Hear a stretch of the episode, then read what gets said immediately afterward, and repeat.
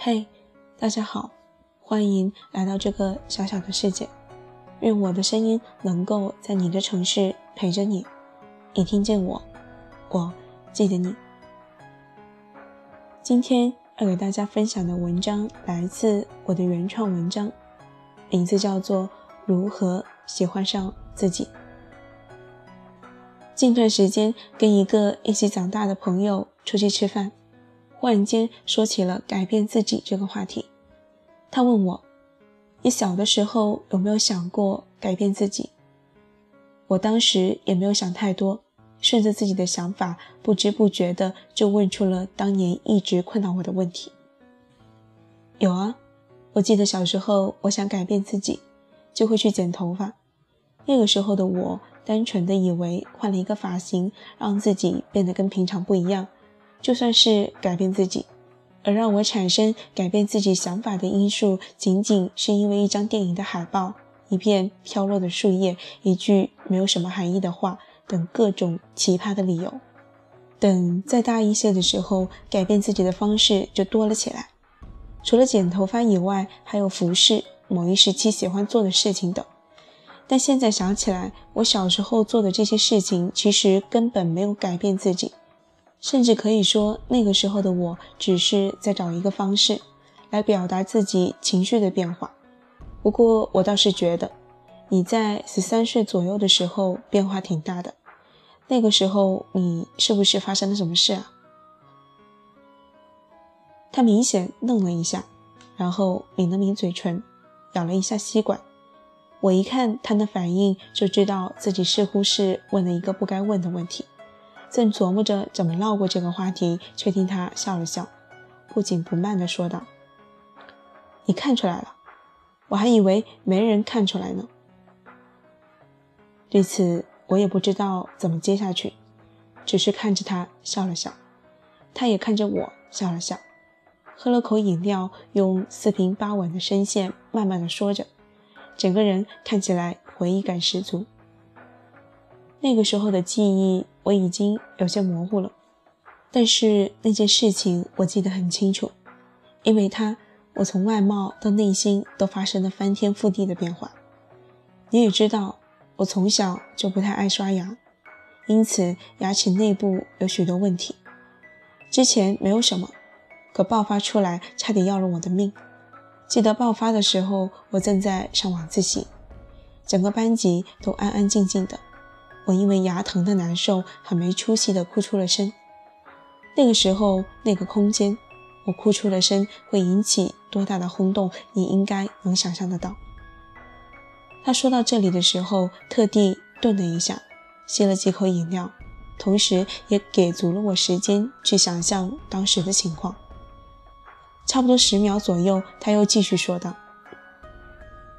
我记得那个时候，我几乎是在全班同学的簇拥下去的医院，而且牙齿出问题这种事情早发现比较好处理，但我的情况显然处于晚发现的那种。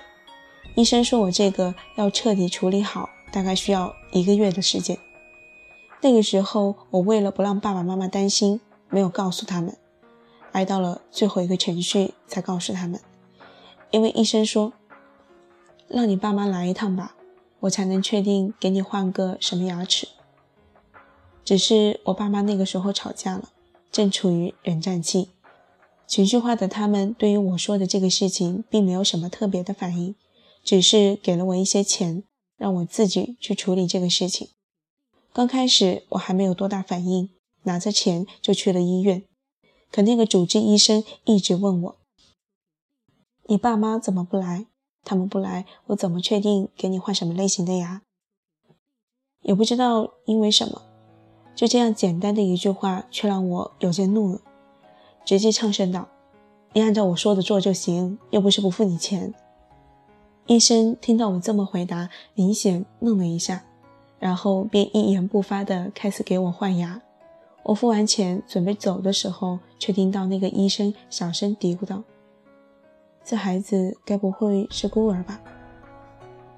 这话刚入耳，我好像听到了心里某根弦崩裂的声音。骑上自行车之后，眼泪不受控制地掉下来，因为我越想越觉得委屈。忽然间觉得自己这么多天瞒着爸妈自己牙疼的情况根本就没必要，因为他们根本就不关心我，我瞒着他们根本没有任何意义。说到这里的时候，他看了我一眼，就是想听听我的看法。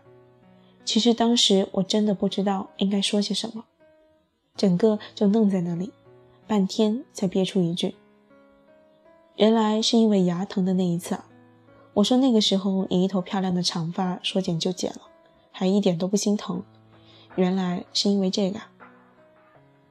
他看着我，淡淡的说道：“你不需要内疚，这件事情已经过去了，而且我已经释怀了。更何况他让我变得更好了，不是吗？”我有些尴尬的点了点头。他拿了一鸡翅放到我盘里，继续说道：“从那以后。”我变了很多，发型、穿衣风格、处理事情的方式都跟以前很不一样。因为那件事情让我明白了，生活中的很多事情你要学会独自面对。因为即使是你最亲的人，有的时候也未必能够顾及到你。所以最好的方法就是逼迫自己，学会自己一个人面对生活中的任何事情。看着他那淡然的态度，我胆子也大了起来，问道：“你那个时候有没有怀疑自己不是你爸妈亲生的，或者说他们根本不爱你？”他不动声色地瞥了我一眼，那样子仿佛在说：“你在说些什么啊？我怎么可能会去怀疑这个？”他的样子让我几乎都要说出“你就当我没问过”这句话，他才悠悠地说道。有怀疑过，但我很快就明白，他们并不是不爱我，只是由于他们的性格比较情绪化，有的时候沉浸在自己的情绪中拔不出来而已。这个很正常。我有的时候也会因为情绪问题伤害自己最亲的人。最重要的是，我跟我爸妈长得还是很像的，好吗？他的最后一句话让我和他莫名的笑了起来。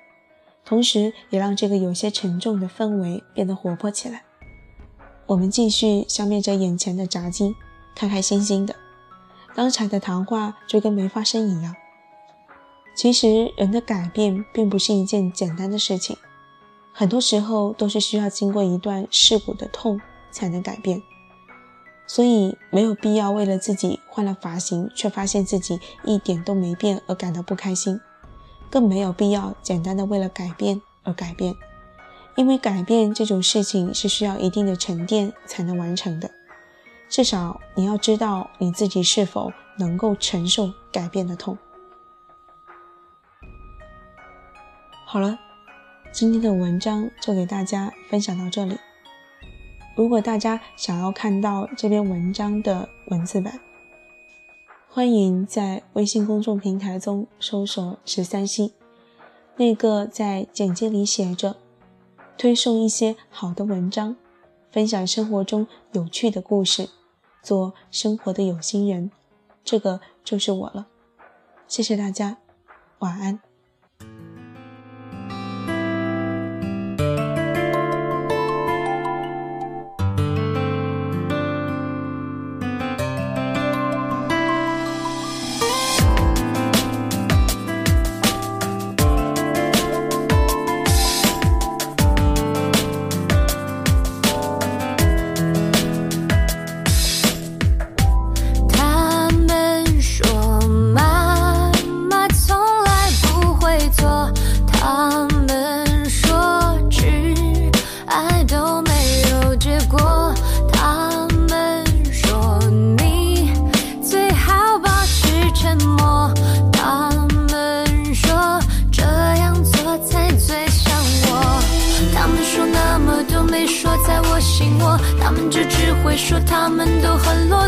我心中起欲火，他们就往回拖。接着说这么做这么做都为我，生活像这首歌，总有人走掉的，我就是那一个，就这么独唱着。这首歌没人和，也无妨我快乐。他们说他们的和我有何关呢？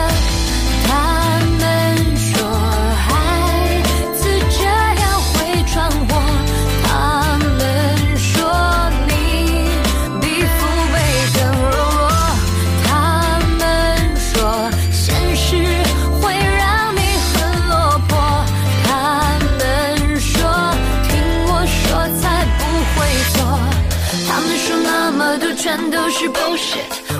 欢的生活不是在托儿所，我只要天广阔，只要我洒脱，只要我幻想过，没什么不能做。我心中他的轮廓，伸出手就能触摸。我理想的生活在不远处等我，我不要发现我，我只要创造我。若最后成泡沫，你再来嘲笑我。他们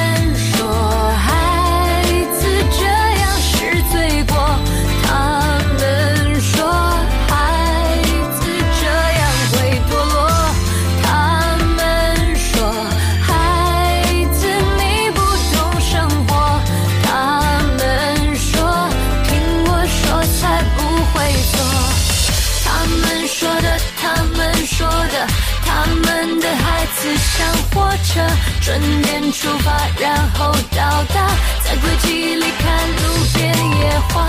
他们说坏，他们说好，他们总是在铺轨道，挖开乱石铲去野草，告诉你这里不能奔跑。